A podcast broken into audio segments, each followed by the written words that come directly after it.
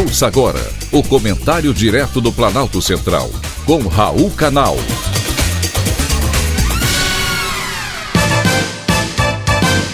Queridos ouvintes e atentos escutantes, assunto de hoje: nada de desacelerar. Todo mundo conhece os benefícios do exercício físico.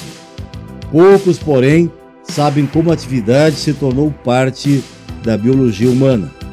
O processo foi analisado por um grupo de pesquisadores da Universidade de Harvard, nos Estados Unidos. De acordo com o estudo, a longevidade está associada ao fato de as pessoas se manterem ativas. Esta seria a chave para retardar a gradual deterioração do organismo humano e protegê-lo de doenças crônicas, como as cardiovasculares, diabetes e até mesmo alguns tipos de câncer.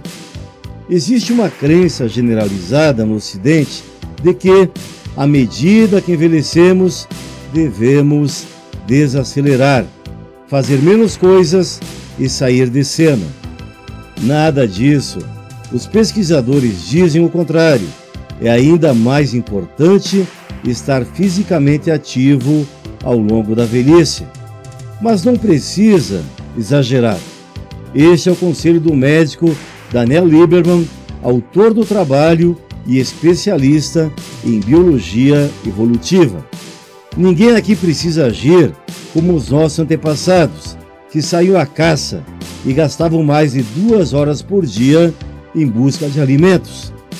Mesmo períodos curtos de atividade, 10 ou 20 minutos diários, são suficientes para diminuir o risco da mortalidade.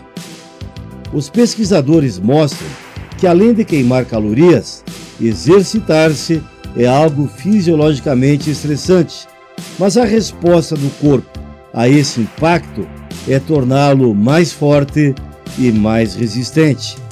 Isso inclui a recuperação de fibras musculares, cartilagens e até mesmo microfraturas. O exercício pode ainda liberar antioxidantes e anti-inflamatórios na corrente sanguínea.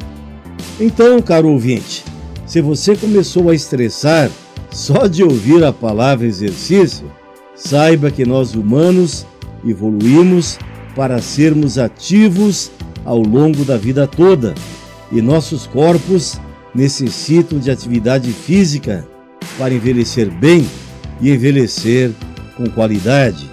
Que tal então escolher um exercício físico que lhe agrade e começar não amanhã? Comece hoje. Foi um privilégio ter conversado com você.